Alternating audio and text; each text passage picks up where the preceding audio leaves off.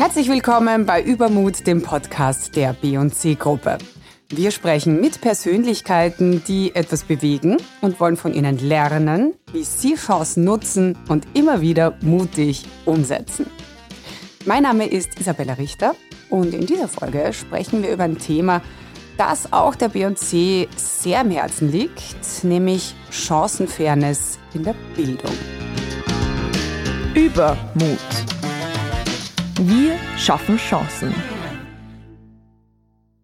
Ja, obwohl jedes Kind die gleichen Chancen im Bildungssystem haben sollte, zeigt die Realität hingegen, dass Bildung immer noch stark vererbt wird. Der Bildungserfolg und damit auch die spätere Karriere hängt in Österreich immer noch überdurchschnittlich hoch vom Bildungsniveau und dem Einkommen der Eltern ab.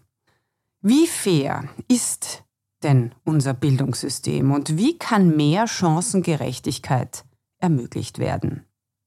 Darüber spreche ich mit meinen beiden Gästen.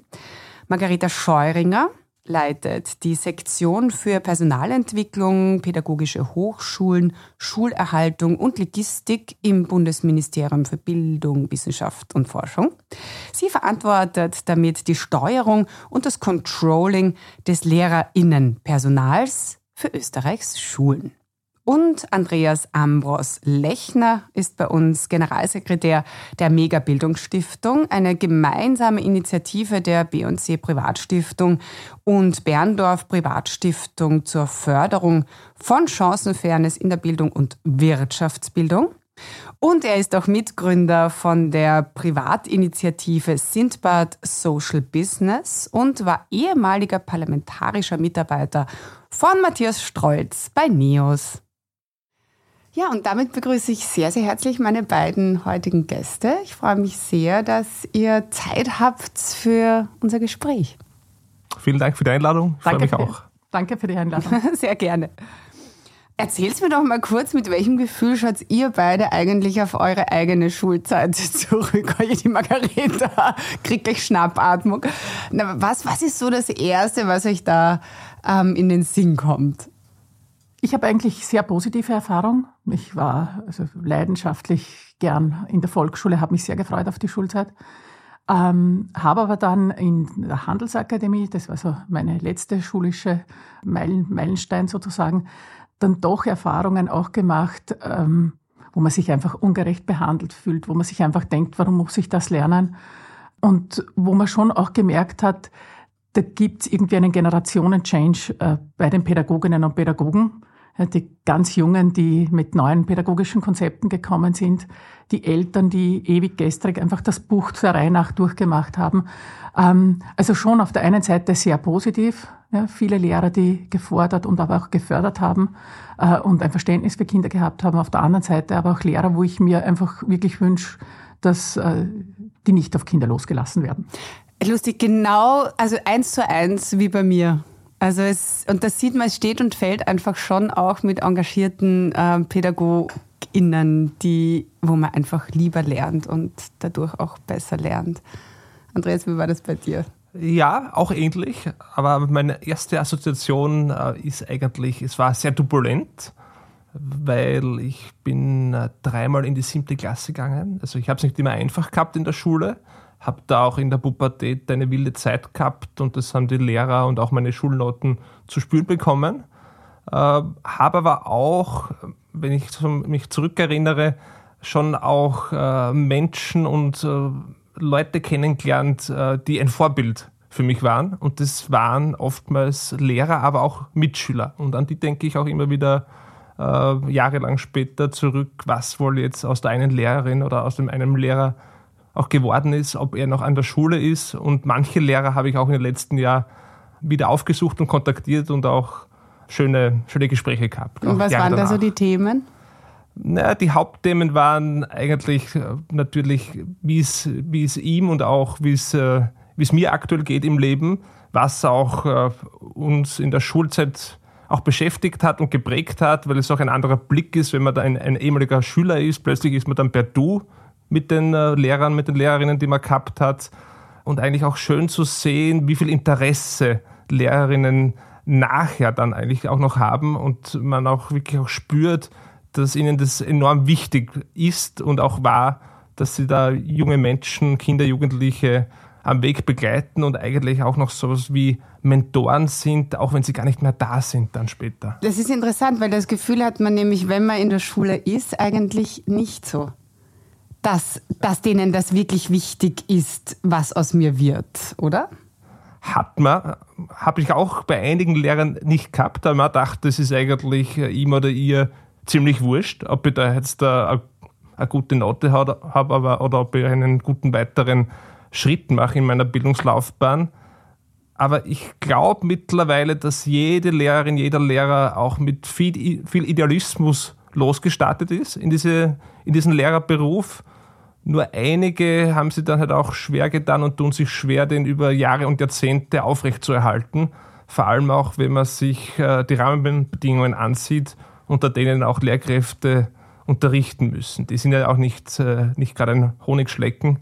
Das ist ja auch ein ein Thema, auf das wir ich, noch eingehen werden. Ja. Unbedingt. Ich glaube, äh, die Margareta rutscht schon am Sessel hin und her und möchte dazu was sagen. Ja, dieselben Erfahrungen habe ich gemacht. Ich meine, es gibt Lehrerinnen, die verstehen ihren Lehrerinnenberuf unter anderem als Coach, als Begleiter. Die arbeiten gern mit Kindern. Ich glaube, dass das wirklich eine wichtige Voraussetzung ist für den Lehrerinnenberuf. Und ich glaube, daran muss man auch arbeiten. Sie wissen, wir haben, oder ihr wisst, wir haben die Initiative Klasse Job ins Leben gerufen, was einfach sehr stark darum geht, Berufsbild Lehrerin, unter welchen Rahmenbedingungen arbeiten Lehrerinnen, was wird von Lehrerinnen verlangt, ähm, was ist Verwaltung, ja, Schulveranstaltungen organisieren, was heißt das eigentlich für einen Lehrer. Aber dann auch der gesamte Unterricht, also Lehrerinnen sein heißt nicht, ich mache die Tür hinter mir zu, und, und unterrichte Kinder, sondern da ist ganz für andere Themen sind, sind da mit dabei. Wir machen ja seit einigen Jahren Junglehrerinnenbefragungen, wo wir Lehrerinnen im ersten Dienst ja fragen, wart ihr oder seid ihr gut vorbereitet auf den Lehrerinnenberuf? Ähm, würdet ihr es noch einmal machen? Und da kommt schon sehr oft heraus, äh, Lehrer fühlen sich wirklich gefordert und überfordert mit dem Thema Elternarbeit. Also das ist eine Komponente geworden, die man, die man nicht unterschätzen darf. Ähm, und dann einfach das ganze, das gesamte Verwaltungsthema. Was heißt das genau Elternarbeit? Weil sich die Eltern so viel einmischen, so präsent sind? Genau, weil Eltern einfach auch wissen wollen, was wird dort unterrichtet, was machen sie mit meinem Kind, äh, äh, wie gehen sie das Ganze an. Also das, Eltern haben einen ganz anderen Stellenwert, wie wahrscheinlich jetzt äh, in meiner Generation das der Fall war. Äh, da waren Eltern eher draußen, aber das ist auf der einen Seite, finde ich, schon eine Errungenschaft in den letzten, in den letzten Jahrzehnten, dass man Eltern mit an Bord geholt hat, äh, in Schulen durch Schulforen, SGAs und, und, und. Auf der anderen Seite aber irgendwie das Vertrauen in Lehrerinnen ist meiner Meinung nach ein bisschen gesunken. Ja? Eltern schauen da genau drauf äh, und wollen wissen, was macht der Lehrer. Und das ist für einen jungen Menschen, der frisch von der Uni oder von der BH kommt, dann schon eine Herausforderung zu erklären, was mache ich und wie mache ich es und wie benote ich und was war mir wichtig. Also auch dieses, dieses Erklären muss gelernt sein. Ähm, und das fordert sehr viele äh, Junglehrerinnen und Junglehrer. Mhm im österreichischen Bildungsklimaindex in Auftrag gegeben von der Mega Bildungsstiftung. Da fand ich sehr erschreckend den Punkt der gesellschaftlichen Anerkennung von Pädagoginnen. Also wenn wir da schon jetzt bei den Lehrerinnen sind, also wie wertgeschätzt sie sich fühlen. Und da ist der Wert tatsächlich unterirdisch. Also, also die befragten Pädagoginnen fühlen sich einfach allesamt viel zu wenig wertgeschätzt. Was steckt da dahinter, Andreas? Hm. Ja, es sind wahrscheinlich viele Faktoren, die, die zu dieser mangelnden wahrgenommen, wahrgenommenen Wertschätzung äh, führen. Na, ich glaube einerseits, dass eben auch, was die Margareta vorher angesprochen hat, dass diese Lehrer, die auch früher eher als Autoritäten auch gesehen wurden, dass es da einen Wandel gegeben hat von der, von der Rolle her auch, welche Rolle eine Lehrkraft heutzutage auch äh, einnimmt und auch einnehmen soll. Da tun sich vielleicht einige, die in den 80er, 90er Jahren als Lehrkräfte sozialisiert wurden, schwieriger als wie. Aber wie muss das jetzt sein? Alles mehr auf Augenhöhe und so, so wie in Unternehmen, genau. oder? Glaube ich schon, dass es auch ein Punkt ist, was sicherlich nicht einfach ist, auch Classroom-Management, eine äh, sehr diverse Klasse mit, mit 25 Schülerinnen auch zu führen. Das ist ja eine Riesen-Challenge. Ich habe auch ab und zu die Möglichkeit äh, einzutauchen und eine Lehrerstunde zu halten. Und das ist in der Vorbereitung und dann diese 50 Minuten, das ist äh, hoch Hochleistungssport für mich, ja. Also es ist wirklich nicht easy. Und da dann auch äh, von einer 50-Minuten-Stunde zur anderen zu laufen und dann aber am Abend oder am Wochenende zu hören auf einer Gartenparty, aha, du bist Lehrer, Lehrerin, mhm, okay. Also wo, wo man schon fast spürt, es traut sich ja auch kaum eine Lehrerin eine, oder ein Lehrer auszusprechen, ich bin stolz, Lehrer, Lehrerin zu sein. Das heißt, es gibt da wirklich in der Gesellschaft einen, einen, eine Image-Zuschreibung, wo man zu wenig stolz drauf ist, Lehrerin, Lehrer zu sein, zu wenig anerkannt wird. Und auch, ich war letztes Jahr in Finnland, Estland, das sind ja auch oftmals so, so Bildungsvorreiterländer. Da ist der gesellschaftliche Wert ein völlig anderer. Da ist äh, Lehrerberuf Lehrer auf der Ebene von Ärztinnen und Ärzten tatsächlich auf ein Podest gestellt. Auf ein Podest ja. gestellt. Äh, und aber auch, dort sind auch die Systembedingungen und auch die Auswahl, wer Lehrerin, Lehrer wird, andere. Bei uns haben wir in Österreich äh, für einen Medizinstudiumsplatz zehn Bewerberinnen.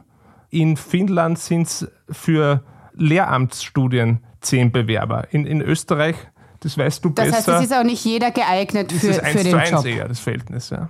Das ist sicher ein wichtiger Punkt, Andreas, den du ansprichst. Also Image des Lehrerinnenberufs. Ich meine, es gibt Studien, dem Handwerker und der Friseurin vertraue ich mehr wie dem Lehrer. Ja, dem Lehrer gebe ich aber meine Kinder, äh, also das ist wirklich mittlerweile sehr bedenklich. Ich glaube, es ist einfach, es gibt viele Faktoren. Das erste ist sicher, wie kann ich von einer Gesellschaft erwarten, dass sie dem, dem Lehrer ein positives Image oder ein positives äh, Bild zuschreibt, wenn Lehrerinnen selbst sich hin und wieder auch schwer tun, irgendwie ein positives Image auch äh, irgendwie zu, zu, zu vermitteln und, und zu verkörpern. Ja? In Österreich interessanterweise wird vieles beim Lehrerdasein auf die neun Wochen Sommerferien reduziert. Das finde ich wirklich schade. Ich wünsche jedem, ich selbst habe auch einmal eine Rechnungswesenstunde machen müssen, äh, Schweißausbrüche gehabt. Also das ist wirklich Hochleistung, die Lehrerinnen bringen. Und ich würde jeden, der den Lehrerinnenberuf auf neun Wochen reduziert wünschen, dass er eine Stunde, ja, eine Stunde in einer Volksschule, in einer Mittelschule, in einer AHS macht und versucht da wirklich 20, äh, 25 Kindern etwas beizubringen. Das zweite Thema ist sicher, wie bilden wir Lehrerinnen und Lehrer aus? Es gibt andere Studienfächer, da gibt es eine wirklich strenge Auswahl. Du hast Medizin gesagt, ja. Beim Lehrerinnenberuf gibt es das derzeit in manchen Bundesländern, aber nicht flächendeckend.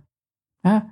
Oftmals hat man das Gefühl, so am Weg nach Wien, wenn ich studieren gehe, entscheide ich dann, machen wir doch Lehramt. Ja. Und das schadet dem Gesamtberuf. Und ich glaube, da muss man, muss man wirklich ansetzen und muss sagen, die Auswahl von Pädagoginnen wird wirklich ein bisschen selektiver werden müssen. Natürlich in Zeiten wie diesen ein schwieriges Thema, weil wir, wir derzeit einen, einen, einen sehr hohen Lehrerbedarf haben. Aber nichtsdestotrotz sollte man auch weiterdenken. Also Bildung und Bildungspolitik und Bildungsverwaltung passiert ja nicht innerhalb der nächsten zwei, drei, vier Jahre. Das ist ja was Nachhaltiges und das muss man auch nachhaltig denken. Und ich glaube, man soll durchwegs überlegen, welche Voraussetzungen gibt es in Zukunft für junge Menschen, dass sie Pädagogin oder Pädagoge werden können. Das ist für mich ein wichtiges Thema. Das zweite wichtige Thema, ich habe es jetzt erst schon gesagt, Martin Polaschek, der Herr Bundesminister, arbeitet intensiv am Thema Berufsbildlehrerinnen. Ich glaube, einfach der Gesellschaft bewusst machen, was heißt es, Lehrerin zu sein. Ja, das ist nicht um 12 Uhr heimgehen aus der Volksschule oder um, um eins und dann tue ich nichts mehr, sondern das ist Vorbereitung, das ist Nachbereitung, das ist Elternarbeit, das ist Kompetenzmessungen. Also machen ja seit Jahren Kompetenzmessungen. Ist das nicht auch eure Arbeit, also eure Aufgabe im, im Ministerium hier auch eine Kampagne zu starten, um einfach dieses Image zu Und verändern? Das haben wir jetzt gemacht. Mit 25. Oktober ist eben die Initiative, die Ressortstrategie Klasse Job ins Leben gerufen, wo man den Lehrerinnen bewirbt und vor allem auch die Zugänge zum Lehrerinnenberuf. Also ich will quer einsteigen, ich will umsteigen, ich will einsteigen als junger Mensch, also äh, vielfältig aufgebaut. Beim Thema Image, glaube ich, ist eins noch wichtig für mich. Also Bildung passiert nicht nur in Institutionen. Das ist nicht nur Schule, das ist nicht nur irgendwie die elementarpädagogische Einrichtung, sondern dort wirklich die gesamte Gesellschaft eine Verantwortung. Und ich, habe vor kurzem einen Vater getroffen, der dann gesagt hat, na, jetzt fängt es zum Schulgehen an, ja Wahnsinn, jetzt müssen wir uns mit dem auch noch quälen, wo ich mir denke, das Kind bekommt vermittelt, jetzt wird's haarig, jetzt wird's schwierig meine, eigentlich die Gesellschaft soll etwas anderes vermitteln, Schule macht Freude. Ja? Gibt es Lehrerinnen, die, die sind nur für dich da, die wollen dich weiterentwickeln, die wollen mit dir gemeinsam äh, Dinge lernen. Und ich glaube, da haben wir allgemein als, als Gesellschaft auch den Auftrag, äh, dass wir da anders kommunizieren und ein anderes Image verbreiten. Liegt vielleicht auch daran, dass auch in der Volksschule schon die, die Eltern ganz viel mit den Kindern dann am Nachmittag lernen und, und üben müssen und deshalb mehr die Eltern sagen, oh Gott, jetzt fängt die Schule auch an, jetzt sitzt sie dann mit dem Kleinen irgendwie den ganzen Nachmittag und macht Mathematikaufgaben. Andreas, du nix. Ja, man, ich habe ich hab keine, keine, keine eigenen Kinder, die im Volksschulalter sind. Die sind jetzt, äh, unser erster Sohn ist im Kindergarten seit zwei Wochen natürlich auch interessant zu sehen, wie diese erste Bildungseinrichtung, und die ist sie definitiv, dass Kindergarten auch, auch mit Bildung zu tun hat, äh, spannend, auch welche Aufgabe und Rolle man da auch als, als Elternteil, als Papa hat. Also ich sehe es, vielleicht noch, um, um auf dieses äh, Image auch noch kurz einzugehen, ich glaube schon auch, dass man zusätzlich zur Bewusstseinsbildung, was man als Lehrerin, als Lehrer alles machen soll äh, und alles macht, auch noch andere Maßnahmen braucht. Was meine und unsere Kritik bei der, bei der Mega-Bildungsstiftung auch ist, ist, dass das Bildungssystem zu behäbig ist, zu unattraktiv ist. Und ich glaube auch, um eine wirkliche äh, Reform zu machen, die, die dann auch die besten 18-, 19-Jährigen dazu bewegt, sich für einen Lehrerberuf zu entscheiden, da braucht es auch noch, würde es fast nennen, härtere und schärfere Maßnahmen. Ich glaube, dass im Bildungssystem einiges auch sterben muss. Sterben in dem Sinn, dass es nicht mehr so weitergehen kann wie bisher.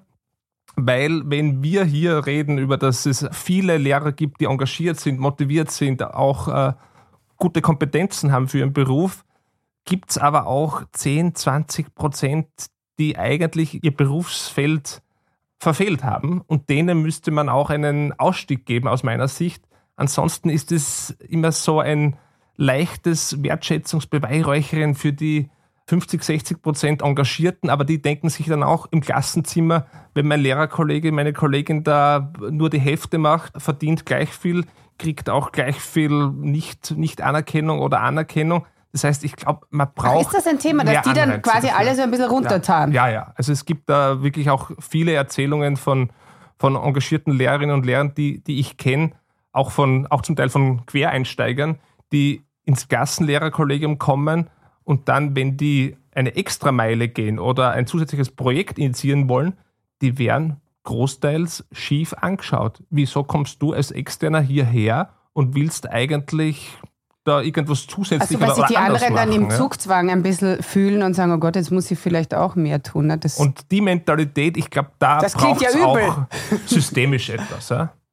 Andrea, spannend wäre, was irgendwie sterben muss und die Behebigkeit. Ja? Dass wir über das einmal reden, was sind die Faktoren, die behäbig sind in der Bildungsverwaltung. Ich meine, ich will jetzt nichts verteidigen, aber ich glaube, es sind wirklich wichtige Meilensteine auch in den letzten Jahren gesetzt werden worden wenn man sich nur anschaut, Schulsozialarbeit, Schulpsychologie, einfach auch das ganze Thema Unterstützungspersonal. Wir wissen aus internationalen Studien, da gibt es wirklich Bedarf an Schulen und wir haben viele Lehrer im System und verwenden diese Lehrer nicht nur für, für Unterricht, sondern auch äh, für viele Unterstützungsleistungen. Und ich glaube, da sind wir auf einem guten Weg.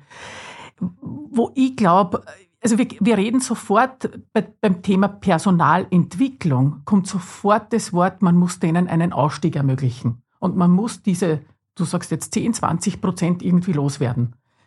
So weit würde ich gar nicht gehen, sondern mein, mein Fokus oder der Fokus, den wir in der Bildungsverwaltung legen müssen, ist der Schulleiter. Jedes Unternehmen, und also wir reden jetzt über Schule, aber das ist eine Herausforderung in jedem Unternehmen. Es gibt überall aber die von dir das zitierten. keiner mehr machen, habe ich. Aber Zara oder wie auch immer. Na, aber ich, ich glaube, das, was wir im Schulbereich einfach intensiv behandeln müssen und nicht nur diskutieren müssen, sondern auch Maßnahmen setzen, ist das Thema der Schulleitung. Der Schulleiter ist mehr oder weniger der Manager, Leadership am jeweiligen Schulstandort. Der Schulleiter soll die Zeit haben, dass er Mitarbeitergespräche mit Lehrerinnen führt, dass er die Schule innovativ weiterentwickelt, dass er sich um Eltern kümmert, dass er sich um kritische Schüler, äh, Schülerinnen und Schülerfälle kümmert. Also die Bandbreite von Schulleitungen ist so vielfältig und dann kommt dazu, dass wir im, im Volksschulbereich, Mittelschulbereich bis vor wenigen Jahren nicht einmal Schulsekretariate gehabt haben, was wir jetzt auch bis, bis zu einem gewissen Grad gut gelöst haben über den Finanzausgleich. Und da wird es in den nächsten Jahren ja, bis zu 700 Schulsekretariatskräfte geben. Ja. Aber ich glaube, man muss einmal strukturieren, was erwarte ich mir von der Führungskraft Schulleiter. Ja? Aber Margareta, das ist, aber da möchte ich schon noch mal drauf einhaken. Also wir haben definitiv zu wenig Direktoren. Es gibt es, es will diesen Job, wollen immer weniger äh, äh, Menschen machen. Genau, das wissen wir aus äh, den Bewerbungen, teilweise äh, wirklich geringe Bewerbungsraten. Aber ich glaube, umso notwendiger ist es, dass man das Profil der Schulleitungen schärft. Und er wirklich sagt, der Schulleiter ist nicht irgendwie der Abstreifteppich, äh, wo ich reingehe und nur jammer, sondern der Schulleiter ist der, der das eigene Personal fördert ja, und irgendwie weiterentwickelt, Personalentwicklung ermöglicht. Einfach auch bei Lehrern schaut, wie kann ich diese Lehrer im System halten, mit welchen Maßnahmen und wo muss man dann irgendwann sagen, okay, nein, wir müssen uns verabschieden. Ich meine, es gibt pädagogische Hochschulen, die wirklich viel investieren in Personalentwicklung. Da gibt's Coaching-Möglichkeiten, da gibt's Fort- Weiterbildungsmöglichkeiten. Und da glaube ich einfach, das muss mehr genutzt werden, aber das muss auch mehr gesteuert werden über die Schulleitungen. Und da ist, also ich würde nicht so sehr darüber reden, man muss sie loswerden, Lehrkräfte, die, die, wo es mir wirklich Herausforderungen gibt, sondern wie kann der Schulleiter dazu bevollmächtigt und wie kann er unterstützt werden, um sein Team zu führen? Ja, und die Frage, wie kann er bevollmächtigt werden, da sind wir dann ja recht schnell bei der Schulautonomie, wo es ja auch darum geht, ob ein Schulleiter, eine Schulleiterin auch eine Personalautonomie hat oder eine Budgetautonomie. Und die ist in Österreich ein Stück weit in den letzten Jahren in die richtige Richtung gegangen, finde ich, dass es eben mehr Autonomie gibt. Aber eine, eine volle Autonomie für einen Schulleiter, dass er sich sein eigenes Team aussuchen kann, wie das halt in vielen anderen Lebens- und Wirtschaftsbereichen ist, dass man sich als äh, Führungskraft, Chef auch seine Mitarbeiter und sein Team aussuchen kann, gibt es de facto nicht. Und na, aber da haben wir wieder das Problem, wenn, das, wenn man sich das aussuchen könnte, wer nimmt dann diese 10, 20 Prozent? Ne? Ist, eben, ist eben die Frage. die muss man ein bisschen aufteilen. Äh, ist, ist auch nicht einfach, dieses Thema, nur, nur ich sehe es, soweit ich Einblick auch in, in uh, Schulleitungsalltage habe, ist, dass die sind von 7 in der Früh bis 18 Uhr durchgängig an der Schule mit zig Themen beschäftigt. Man muss die freischaufeln. Wir äh, letzte Woche mit einer Schuldirektorin gesprochen, sie ist als, als Schuldirektorin allein für 143 Lehrkräfte zuständig. Das ist ja völlig absurd, eine, eine Führungsspanne von 1, 1 zu 140. Das heißt, bitte die Schulleiter da auch ressourcenmäßig freischaufeln, zeitmäßig freischaufeln. Vielleicht braucht man eine Doppel- Führung, vielleicht braucht man sowas wie ein mittleres Management. Hier, also ich bin da voll bei dir, Leadership und Kompetenzen und, und auch die Qualifizierung stark ausbauen bei, der, bei den Schulleitungen, aber denen auch Luft geben, dass sie das auch machen können. Dann kommen wir doch äh, von den äh, LehrerInnen zu den SchülerInnen langsam. Fakt ist, dass jedes Kind natürlich die gleichen Chancen im Bildungssystem haben muss. Die Realität schaut aber leider nicht ganz so aus, Andreas. Wo stehen wir denn da in Österreich? In Österreich sehr unterschiedlich, eben sehr stark abhängig, aus welchem Elternhaus und wer Mama und Papa ist von der jeweiligen Schülerin. Das heißt, Bildungschancen werden nach wie vor stark, stark vererbt und sind eben ungleich verteilt aus meiner Sicht, äh, und insofern hat auch die Mega-Bildungsstiftung hier einen Schwerpunkt gelegt, wir wollen Chancenfairness, Chancengerechtigkeit fördern, ist Österreich auch im internationalen Kontext gesehen und Vergleich gesehen im Bereich der Chancengerechtigkeit, das heißt die, die Bildungschancen abhängig vom Elternhaus im, in der unteren Hälfte. Das heißt, da gibt es viel zu tun. Das beginnt im Kindergarten, wo seit, seit Jahren wir das Thema doch sehr stiefmütterlich behandeln. Ich weiß, da gibt es auch die ersten Schritte jetzt, dass man mehr macht im Bereich Elementarbildung, Elementarpädagogik, aber auch hier im Vergleich zu anderen Ländern spielen wir in der unteren Kreisliga noch mit, in der Elementarbildung, budgetär, aber auch, auch, vom, auch vom Selbstverständnis, wie wir als Gesellschaft und als Bürgerinnen auch Kindergarten und Elementarbildung sehen. Und dann ist es auch so, dass ich, äh, du hast vorher gemeint, äh, Eltern Also ich, ich war vor zwei, drei Jahren, habe ich mit 30, 40 Mittelschulen in Wien gearbeitet. In der Regel gibt es dort keine Elternvereine.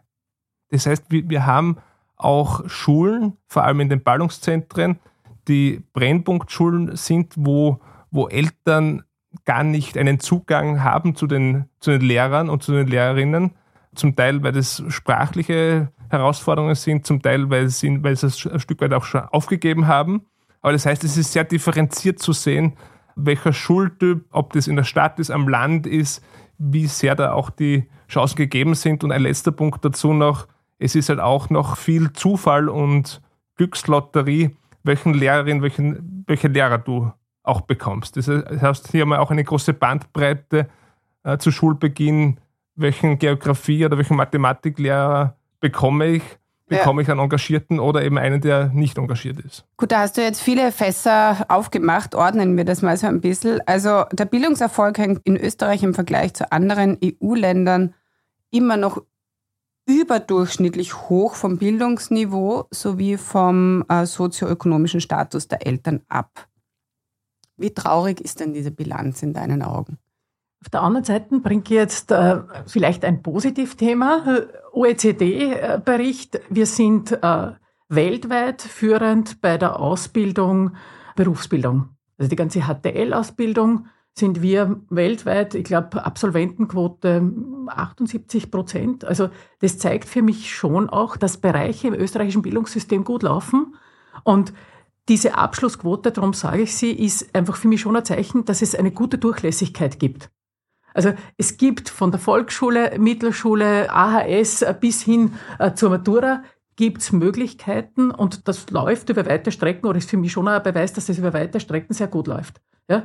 Wir haben im Bereich Arbeitslosenzahlen, glaube ich, jetzt, äh, wenn man ein bisschen aus dem, aus dem Schulbereich hinausschaut, EU-weit äh, nicht so schlechte Zahlen. Also da gibt es schon einzelne Parameter, die man heranziehen kann und sagen kann, da funktionieren Dinge im österreichischen Schulsystem anscheinend doch sehr gut, sonst hätten wir diese Werte nicht. Das nur einmal kurz, nicht nur auf die negativen Seiten, sondern auch auf Nein, die positiven Und das sind Seiten ja einfach zwei verschiedene Schulsysteme. Ne? Genau. HTL ist was anderes als jetzt Genau. Volksschule oder Gymnasium oder Hauptschule Genau, oder aber Mittelschule. ich muss zuerst eine Volksschule machen, beziehungsweise eine Mittelschule, dass Um- ich um die HTL komme. Ja? Ja, ja. Also von dem her, Aber was ich, können wir von, von, von der HTL zum Beispiel lernen? Also was machen die dann besser als die drunter, sage ich jetzt mal? Also ich glaube einfach im HTL-Bereich, und Andreas, da gebe ich dir recht, im HTL-Bereich gibt's äh, beginnend mit den Schulleitungen, beginnend mit einem mittleren Management, ist- dort gibt's Abteilungsvorstände, dort gibt's einen wirklichen Kontakt hin zur Wirtschaft, hin zur Privatwirtschaft. Also das sind vielfach Menschen, die kommen aus anderen Bereichen, das ist sicher Asset,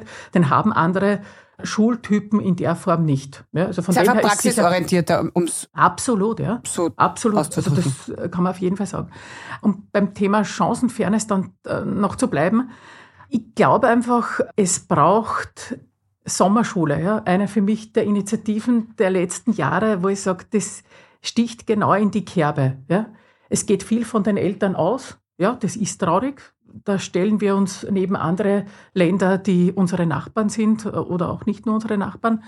Und ich glaube einfach mit Maßnahmen wie zum Beispiel der Sommerschule kann ich viel erreichen. Ja, man muss nur dranbleiben und man muss sie ausbauen. Wir holen Kinder zwei Wochen vor, vor Schulbeginn zurück an die Schulen. Dort gibt's engagierte Lehrerinnen, dort gibt's engagierte Studierende, die den Kindern ein sanftes Eingleiten ins nächste Schuljahr möglich machen. Und äh, ich glaube, das sind genau die richtigen Innovationen und Initiativen, die das österreichische Schulsystem braucht. Beim Thema Eltern in die Schulen bringen, sehe ich so wie du. Ja, schwieriges Thema. Es gibt Schulen, da gibt es einfach überhaupt keine Beteiligung, man interessiert sich nicht. Da bin ich schon wieder bei dem Thema, das wir zu Beginn diskutiert haben.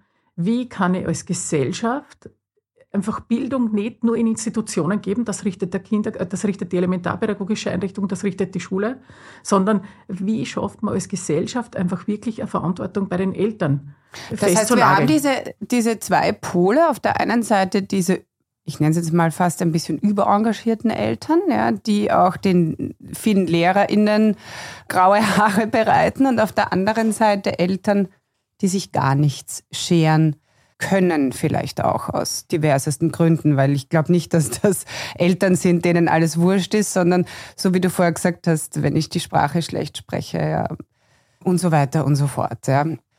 Okay, wie schließen wir diese Schere jetzt? Ich glaube, ein Puzzle ja, ist schon Eltern auch immer wieder einzubinden, ja, dass einfach von Seiten der Pädagoginnen Eltern immer wieder auch kontaktiert werden und eingebunden werden. Das sprachliche Problem kann man nur so lösen, dass man einfach wirklich den Eltern auch begleitend Unterstützung gibt, äh, sei es mit Dolmetsch, sei es einfach auch mit Kursen. Eine Seite, die zweite Seite ist einfach schon über SGA, über Schulforen, Elternbeteiligung fördern, sie immer wieder auch einbinden auf Ebene Direktionen. Das, was wir uns jetzt auch ansehen, ist, können wir Pädagoginnen auch unterstützen, wenn sie nicht ankommen bei den Eltern? Wie können wir Pädagoginnen im Rahmen der Fort- Weiterbildung unterstützen, dass sie irgendwie Gehör finden und dass sie wahrgenommen werden? Aber natürlich, ich meine, die Ideen herzlich willkommen. Ich glaube, Andreas über die Megabildungsstiftung, ich äh, war ja heuer auch letztes Jahr auch mit dabei. Ich glaube, da gibt es sehr viele Privatinitiativen, die auch gut tun, weil es die Zivilgesellschaft, nicht der Lehrer oder der Direktor holt mich an die Schule, sondern ich werde einfach über Gleichgesinnte an die Schulen geholt. Also ich glaube, dass das wirklich eine, eine sinnvolle und gute Brücke hin ist zu Eltern dass das weniger hoheitlich ist und, und, und eben mehr über die Zivilgesellschaft kommt. Da glaube ich, gibt schon noch einiges zu tun und, und kann man, glaube ich, auch gut die Eltern über diese Schiene abholen. Jetzt braucht es natürlich gerade in sogenannten Brennpunktschulen, die du vorher angesprochen hast, ganz viel individuelle Unterstützung auch für die Kinder und für die Eltern. Aber wie ist denn das gerade in solchen Schulen? Ist das überhaupt möglich in einem normalen Schulalltag? dass ich Eltern integriere. Dass äh, das Individuelle einfach mehr gefördert wird, weil ich glaube, dass gerade solche oder diese Kinder einfach noch mehr Zuwendung brauchen und das Gefühl habe, dass es dort aber nur weniger möglich ist. Ich meine, in der Bildungsverwaltung gibt es einfach verschiedene Ebenen der Ressourcensteuerung. Ich meine, Sie, du sprichst jetzt ja vor allem ein, ein, auch ein Ressourcenthema an. Da gibt es Zweckzuschüsse, wo man einfach sagt, draußen in den Regionen passiert dann ein gewisses Feintuning, welche, welche Schule braucht mehr an Ressourcen, in welcher Schule braucht es weniger an Ressourcen. Also das passiert eigentlich in den Regionen und das ist auch gut so. Es muss nur die Möglichkeit geben, dass man wirklich zusätzliches Personal, wenn es das braucht, zur Verfügung stellt. Es gibt derzeit diverse Projekte auch bei uns im Haus, wo wir vielfach auch äh, die Erfahrung machen, dass es nicht immer Personal ist, das fehlt, dass es vielfach einfach wirklich Sachmittel sind, dass es im Baubereich Themen sind, die eben in Schulen mit besonderen Herausforderungen da einfach gebraucht werden. Hm. Ich glaube, man braucht die besten Lehrerinnen und Lehrer in den schwierigsten Gegenden. Ich glaube, ganz gezielte Anreize zu setzen und zu geben, dass auch die Lehrkräfte, die wirklich besonders kompetent sind und, und besonders motiviert sind, sich auch in Schulformen dann engagieren und auch arbeiten, wo es eben auch besondere Herausforderungen gibt, wo eben äh, von der Elternseite her oder von äh, der Zusammensetzung der Schülerinnen und Schüler es äh, enorm anspruchsvoll ist zu unterrichten, dass da mehr Fokus braucht. Das hat mit Ressourcen zu tun, aber es hat auch mit einem mit einer Anreizsteuerung zu tun, wer will auch wo Lehrer und Lehrerin sein. Und da bin ich schon auch wieder beim, in der Elementarbildung letzte Woche gehört, dass Fünfjährige haben, je nachdem, ob sie aus einem bildungsaffinen Haushalt kommen oder bildungsferne Eltern haben, bei den sozialen und emotionalen Fähigkeiten bis zu 20 Monate Entwicklungsunterschied. 20 Monate, eineinhalb Jahre bei den Fünfjährigen. Bei den Zehnjährigen gibt es Leistungsunterschiede bis zu zweieinhalb Jahren. Das heißt, wir haben da, glaube ich, als Gesellschaft eine Verantwortung, dass wir jene junge Menschen, und da spreche ich jetzt nicht vor den 14, 15, 16, 17, 18-Jährigen, sondern eigentlich bei den 2, 3, 4, 5, 6, 7, 8, 9-Jährigen, dass wir die ganz besonders ins Augenmerk nehmen, auch wenn es nicht unsere eigenen Kinder sind, die Kinder von den Entscheidungsträgern vielleicht sind, aber als Gesellschaft, um das auch zusammenzuhalten und als Gesellschaft auch ein Stück weit auszugleichen, was vom Elternhaus nicht möglich ist. Ich glaube, da gibt es einfach in Österreich Aufholbedarf. Hm. Andreas, und ich glaube, in die richtige Kerbe, und da glaube ich, ist man momentan auf einem guten Weg, dass das wir reden nicht mehr von Tanten, die dort sind, sondern es braucht Elementarpädagogen. Es braucht für die die beste Ausbildung und es braucht ein gutes Auswahlprozedere für Elementarpädagoginnen und dann natürlich auch den, den Zugang zu den Einrichtungen. Und ich glaube, mit den letzten Vereinbarungen zwischen Bund und Land ist man da wirklich auf einem, auf einem guten Weg. Aber absolut. Oder gutes Geld. Na, gutes Geld, ja, aber vor allem, also das gute Geld hat nur dann Wert, wenn es auch wirklich in Ressourcen, in Nein, ich meine gutes Geld für die, für die Elementarpädagoginnen. Ich habe das Gefühl, dass die viel zu wenig verdienen tatsächlich. Durch das neue PD-Schema, es gibt ja ein neues Dienstrecht, weiß ich nicht, ob du die Meinung teilst, es gibt mit dem neuen PD-Schema, dem neuen Dienstrecht für Pädagoginnen, gibt es ja ein relativ hohes Einstiegsgehalt. Und wir merken aus den Junglehrerinnenbefragungen, das Gehalt ist es nicht. Ich spreche aber jetzt nicht von den Elementarpädagogen, sondern ich spreche aus dem schulischen Bereich. Das ist vielfach nicht das Thema. Dort ist vielmehr das Thema, die Erwartungshaltung war eine andere. Ich bekomme wahnsinnig für eine Verwaltung. Ich habe viel an Elternarbeit und bin vielleicht dann nicht so frei an der jeweiligen Schule, wo ich gelandet bin. Das ist dort das Thema. Beim Thema Elementarpädagogik, ja, muss man sicher diskutieren. Dort, wo die Zuständigkeit liegt, wie viel verdienen Elementarpädagoginnen. Mhm. Andreas, du bist ja auch Mitgründer von Sindbad Social Business. Ähm, und das ist ein Verein, das finde ich total super, der mit seinem Mentoring-Programm eben Jugendliche aus äh, Brennpunktschulen mit jungen MentorInnen zusammenbringt. Also das ist eine sehr schöne äh, Geschichte, finde ich. Was ist so, wie läuft das Ganze und was ist das Ziel dieser Initiative?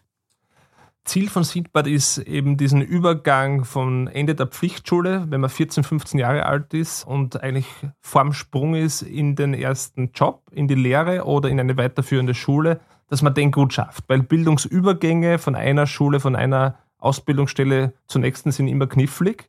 Und hier haben wir seit sechs Jahren mit Sindbad eine Initiative, losgestartet, wo eben freiwillige ehrenamtliche Mentorinnen, die zwischen 20 und 35 sind, 14-, 15-Jährige genau bei dieser Frage unterstützen, mit viel Sozialkapital, auch mit viel Beziehungsarbeit, weil wir auch gesehen haben und sehen, dass es den 14-, 15-Jährigen da oftmals neben ihren Eltern, ihren Geschwistern und neben einer, einer Lehrerin, einem Lehrer auch noch eine weitere Person brauchen kann, die eben genau diesen Weg da eng mitbegleitet, um auch das Thema Jugendarbeitslosigkeit und gute gelungene Bildungsübergänge gut zu meistern und sind da mittlerweile in acht Bundesländern mit über 5000 jungen Menschen, die bereits in den letzten Jahren mitgemacht haben. Was sind das für MentorInnen? Also wer macht da mit und kann man sich da auch vielleicht bewerben bei euch?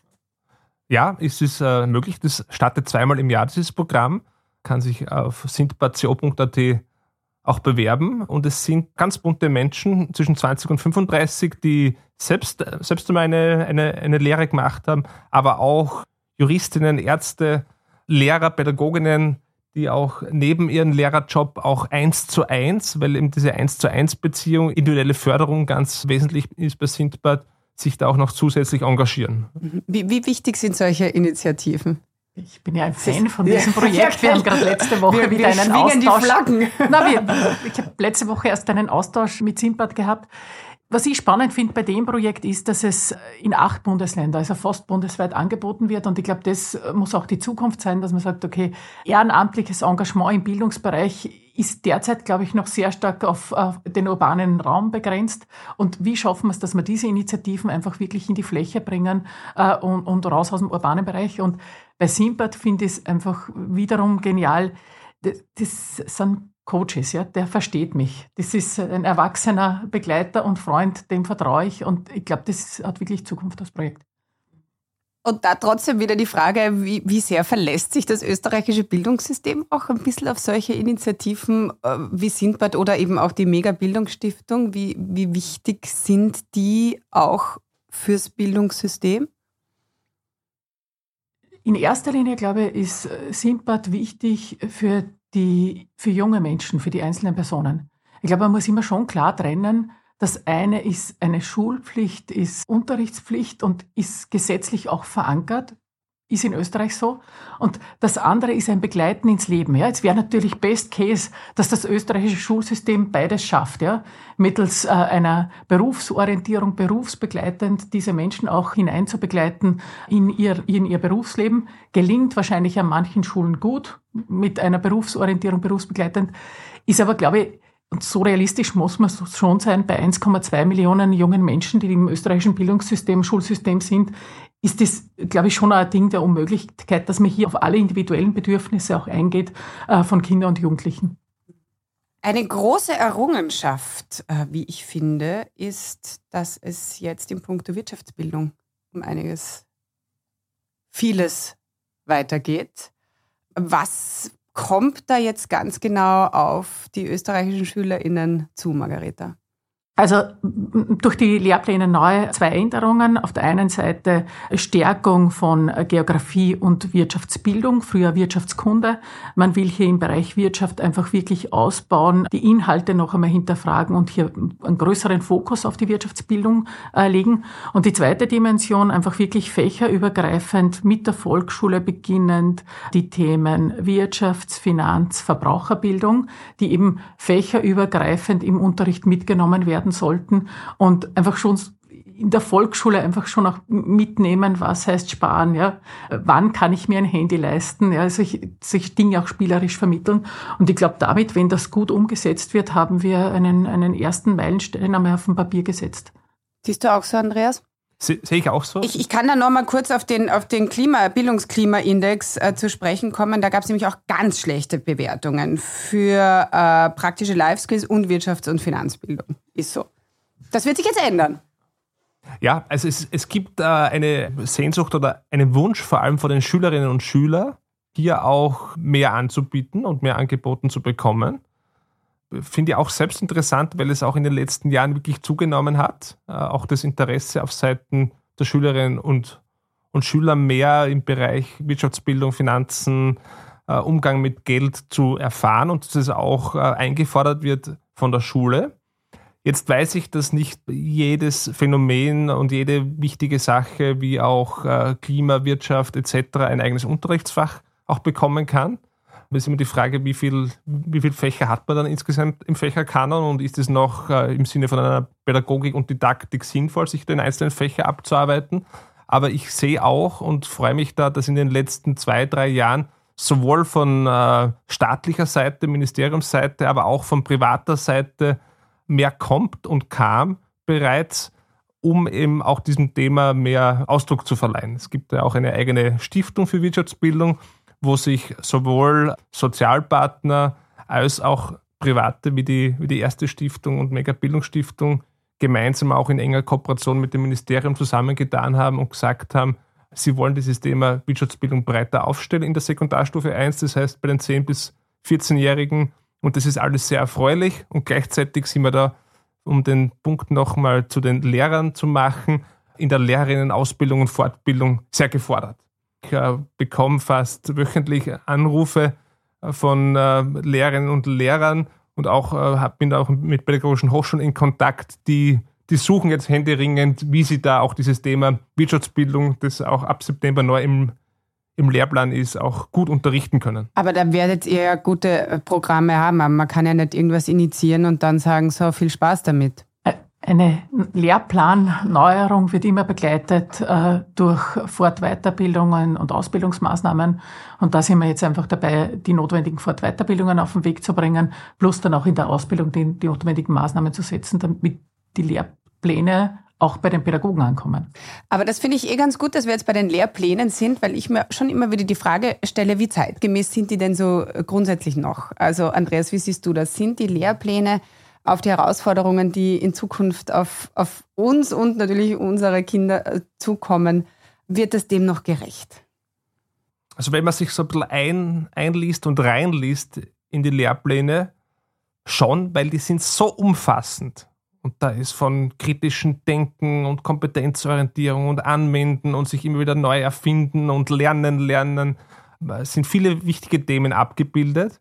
Die große Frage ist, wie sehr wird es dann in der Realität in den einzelnen Klassen auch gelebt? Das ist die riesengroße Frage, die sich wahrscheinlich auch das Ministerium und, und die ganze Verwaltung fragt, wie das dann auch in der Umsetzung in der jeweiligen Schule im Klassenraum bis hin zu den Schülerinnen aussieht da höre ich, dass es halt der Anspruch, die Latte sehr hoch ist, was ich auch an für sich gut finde. Ich glaube, dass das Schulsystem auch mehr Anspruch und äh, höhere Erwartungen an sich selbst braucht, um da wird, weniger wird es eh automatisch. Weniger wird es automatisch eh, aber wir, wir lachen dazu typisch österreichisch. Also wir haben da eben so etwas, wir machen da formell, ich habe auch mit äh, Schuldirektor letzte Woche gesprochen, gibt es die neuen Lehrpläne, haben es noch keine Zeit gehabt zum wirklich durchlesen sind äh, viele, viele Seiten, vieles gut gemeint und vieles Gutes, Richtiges drinnen. Ein bisschen zweifle eben, wie das wirklich auch flächendeckend zu 95 Prozent ist ja schon ein guter Wert, auch wirklich in die Praxis umgesetzt wird. Sti da bin ich gespannt. Super Stichwort, ja. Also der Lehrplan ist der gesetzliche Rahmen für den Lehrer im Unterricht. Ja, das, das, das sind Verordnungen, das ist legistisch verankert und das ist einfach die Vorgabe. Und ich glaube, was wirklich braucht, ist, wie können wir die Lehrpläne beginnend mit der Ausbildung der Pädagogen in die Klassenzimmer noch besser bringen. Also ich glaube einfach, jeder Pädagoge muss in der Ausbildung den derzeit gültigen Lehrplan für seinen Unterrichtsgegenstand einfach wirklich einmal durchmachen und auch wirklich sich ansehen, wie kann ich diesen Lehrplan in den nächsten Jahren im Unterricht auch umsetzen. Also eine ganz konkrete Planungsarbeit. Ja. Wie mache ich das, wie setze ich das im Unterricht um? Ähm, das heißt vielfach, okay, der, der Schulbuch ist eigentlich der Lehrplan, ja. Eine Seite nach der anderen und das, glaube ich, muss man einfach stoppen. Ja. Der Lehrplan ist die Basis ähm, und deshalb äh, Fokus in der Ausbildung der Pädagogen. Und ich glaube, die zweite wichtige Maßnahme, die Bundesminister Bolaschek jetzt gesetzt hat, dass er sagt, der, der Lehrplan ist nichts Starres. Wir wollen einen Beirat und wir wollen einfach wirklich auch immer wieder eine Diskussion. Ist das noch zeitgemäß? Muss das geändert werden? Und einfach wirklich das ein bisschen äh, fließend zu sehen und nicht als, als starre Vorgabe, sondern doch äh, Änderungsbereitschaft zu zeigen. Programmieren lernen in der Volksschule, da werden die Rufe immer lauter. Ähm, wie wichtig ähm, seht ihr das? Ich persönlich finde zum Thema Coding und Programmieren, ja, das sind wichtige Skills, aber eher dahingehend, dass man grundsätzlich lernt, logisch zu denken und auch Dinge zu verknüpfen. Also mir geht es mehr darum, wie eigentlich diese Lernmethodik hinter diesem Programmieren auch aussieht und wie da auch Neugier und vernetztes Denken angeregt äh, werden kann.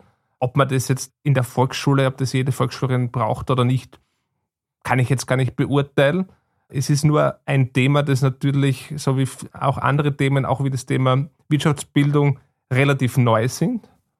Aber grundsätzlich zum Thema digitale Skills und IT-Skills, eh klar, dass das auch in der Zukunft wichtig ist. Da gibt es ja auch mit der digitalen Grundbildung auch äh, vieles, was bereits unterwegs ist.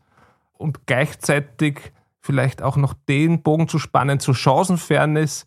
Ich glaube, wenn sich äh, Schulen und Lehrkräfte auch vom Mindset her mehr öffnen für digitale äh, Skills, Tools und auch Formate, könnten sie sich mehr freischaufeln für individuelle Förderung. Das heißt, es gibt in Estland und anderen Ländern, wo die, wo die wirklich schon auch Jahre, Jahrzehnte lang auf digitale Kompetenzen gearbeitet haben, sagen mir die, dass die sich freispielen, die Lehrkräfte im Klassenzimmer, wenn sie die klug einsetzen, die digitalen Tools, dass sie dann individuell fördern können. Und ich glaube, da gibt es in Österreich einige Schulen und Lehrer, die es bereits machen. Aber hier liegt auch viel noch vor uns. Ich meine, die letzten zwei, drei Jahre, ich meine, ein Boost, den man sich vorher nicht vorstellen hat können, ja, über 200.000 digitale Endgeräte plus digitale Grundbildung. Ich finde es wichtig, dem Thema wirklich viel Raum zu geben und da Initiativen zu ergreifen und da wirklich auch aufholen. Das ist absolut wichtig. Ob das in der Volksschule sein muss, ich glaube, da gibt's äh, auch äh, Expertinnen und Experten, die das sehr gut sagen können. Ich glaube, nur in der Volksschule soll ein Fokus gelegt werden auf Sozialkompetenz. Ja, wie gehen wir miteinander um? Das scheint glaub, mir das sehr Hand wichtig. Hand in Hand mit Programmieren lernen Na, eh, mittlerweile, dass man eh, sagt, und das, zweite das ist Thema, wichtig und diese Soft Skills. Ja, aber das zweite wichtige Thema für mich, und das sehen wir im Rahmen der Sommerschule, einfach schon auch dem Fokus Deutsch. Ja? Also es gibt die Unterrichtssprache Deutsch und ich glaube einfach, das ist, also beim Thema Coding, beim Thema Digitalisierung in jedem anderen Unterrichtsgegenstand brauche ich die Unterrichtssprache und einen Fokus darauf zu legen, wie schaut's mit unserer Sprache aus äh, und die zu fördern, äh, gerade im, im, im Elementarpädagogikbereich, Volksschulbereich, scheint mir äh, sehr wichtig. Ja, lieber Andreas, es wird auch die nächste Bildungsmillion jetzt ausgeschrieben. Das ist mittlerweile die dritte. Erzähl mal, welche Projekte werden denn gesucht und was wird gefördert? Ja, wir suchen aktuell äh, eben gerade bei der Mega Bildungsmillion Projekte im Bereich Wirtschaftsbildung. Wir haben ja immer zwei Schwerpunktthemen, die sich abwechseln. Einerseits Chancenfairness, andererseits Wirtschaftsbildung. Heuer 2023 Wirtschaftsbildung. Und da suchen wir Initiativen und Projekte, die eben schon einen ersten Proof of Concept haben, die bereits erprobt sind und in, in Österreich innovative Wirtschaftsbildungsprojekte anbieten. Und haben da zwei Unterschwerpunktthemen. Zum einen Wirtschaftsbildung im Kontext von Nachhaltigkeit und zum anderen Entrepreneurship Education, wo es auch um unternehmerische Fähigkeiten geht. Und zu diesen zwei Schwerpunkten suchen wir explizit Projekte. Man kann sich noch bis 5. Mai unter www.megabildung.at bewerben. Ja, vielen Dank. Das war sehr, sehr spannend. Ähm, abschließend vielleicht noch Bildungssystem in Österreich in, in, in fünf Jahren. Was würdest du dir wünschen, was bis dahin einfach funktioniert? Also, der Andreas hat irgendwann einmal das Sommerfest genannt, wo der Pädagoge hingeht. Was ich mir wünsche, ist, dass äh, wenn Lehrer zu einem Sommerfest kommen oder egal wohin kommen, dass man sagt, boah, wirklich cool, du bist Lehrerin. Ja? Wie schaut dein Alltag aus? Was machst du gerade? Was ist herausfordernd? Spannender Beruf. Das wieder, da schließt sich der Kreis zum Image, was wir am Anfang besprochen haben. Wie siehst du das? Fünf Jahre? Was würdest du dir wünschen? Was wäre die größte Errungenschaft für dich? Also wenn ich zwei Wünsche frei habe, würde ich mit dem einen Wunsch von der Margareta äh, anschließen. Also die Gattin Party, wo man dann sagt, puh, cool, dass du echt Lehrer, Lehrerin bist. Äh, super, dass du es machst. Und der zweite Wunsch wäre, dass wir als Lehrerinnen und Lehrer, als Schulleiter, als äh, Entscheidungsträger in, in Bildungsverwaltung, Bildungsbehörden mehr über den Tellerrand schauen.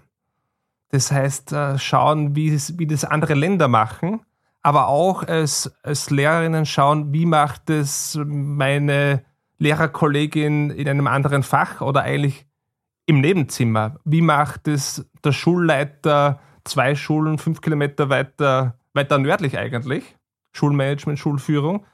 Weil mein großer Wunsch ist schon, dass Österreich ein, ein Bildungssystem und Rahmenbedingungen hat und auch Bildung lebt, wo wir zum Spitzenfeld international gehören und da sind wir derzeit uns zu gut genug mit Mittelmaß. Ich glaube, da braucht es mehr Anstrengung und mehr Motivation, dass wir da alle noch um einiges besser werden, damit wir wirklich die beste Bildung anbieten. Und so wie ihr es auch die ganze Zeit eigentlich im Gespräch immer wieder betont habt, Bildung geht uns alle was an. Das muss einfach jedem und jeder klar sein. Vielen Dank. Ich wünsche euch alles, alles Gute. Dankeschön. Danke. Danke sehr. Also, wir fassen zusammen. Im österreichischen Bildungsbereich muss noch viel getan werden, um Chancengleichheit für alle zu erreichen.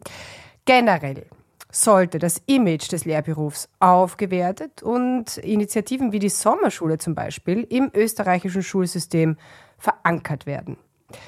Die Rahmenbedingungen, unter denen Lehrkräfte aktuell unterrichten, sowie die Voraussetzungen, um in Zukunft Pädagogin oder Pädagoge werden zu können, die müssen überdacht werden. Bildungschancen werden nach wie vor vererbt und sind ungleich verteilt. Wir haben als Gesellschaft eine Verantwortung, dass wir den jungen Menschen gleichwertige Chancen und Möglichkeiten bieten und bestmöglich ausgleichen, was das Elternhaus eben nicht leisten kann. So bietet zum Beispiel der Verein Sindbad mit seinem Mentoring-Programm eine Möglichkeit, Bildungsübergänge von einer Ausbildungsstelle zur nächsten leichter zu gestalten. Auch die Mega Bildungsstiftung legt darauf einen Schwerpunkt und fördert Chancenfairness mit finanzieller Unterstützung, Know-how und Bekanntheit. Möchten Sie an der Ausschreibung der Mega Bildungsstiftung teilnehmen? finden Sie alle Informationen zur Mega Bildungsmillion 2023 auf der Homepage www.megabildung.at.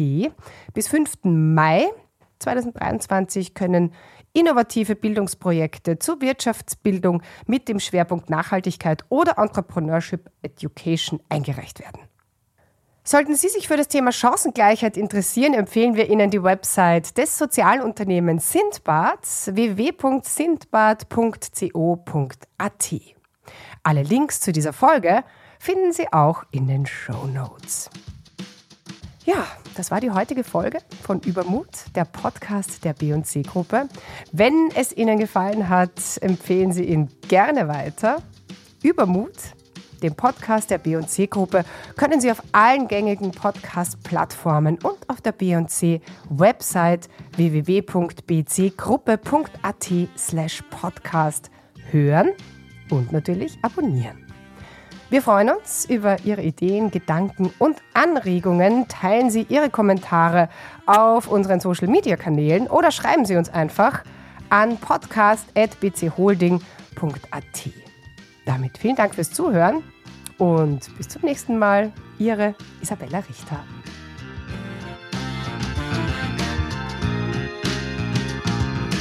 Übermut. Wir schaffen Chancen.